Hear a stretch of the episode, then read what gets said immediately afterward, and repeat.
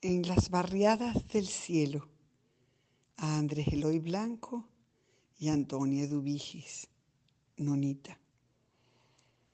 Y el pintor que pinta los cielos escuchó el cantar del poeta y al pintar angelitos negros no lo hizo en el cielo, sino en la tierra. Untó su paleta con colores de niebla y buscó familias en su maqueta. En Carúpano halló a una con tres dolientes en ella, una madre con dos hijos.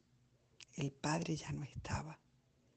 Los niños, Eloy y Julieta, vivían en una casa de paredes con grietas. Con su pincel le coloreó alitas y llegó chiquita a esa familia con una misión entre las manitas, amar y repartir sonrisas.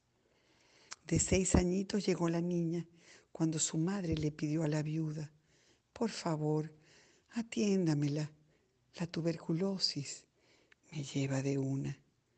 Creció la niña, mujercita, y lo que la madre hizo, la huerfanita, atender la casa y cuidar muchachos, ir al mercado y limpiar los platos. Amó la casa, cosió remiendos y a Caracas llegó con ellos. No tuvo hijos, pero crió, cambió pañales, desvelos cogió. Asó arepas, hizo tequeños, crió tortugas y paseó perros. Con su sonrisa crecieron todos y con su amor casero vivió su vida sin necesidad de una doctrina. Brillaron soles, brillaron lunas y con 90 octubres misión cumplida. Con sus alitas llegó al pintor a comer mango, a comer arroz.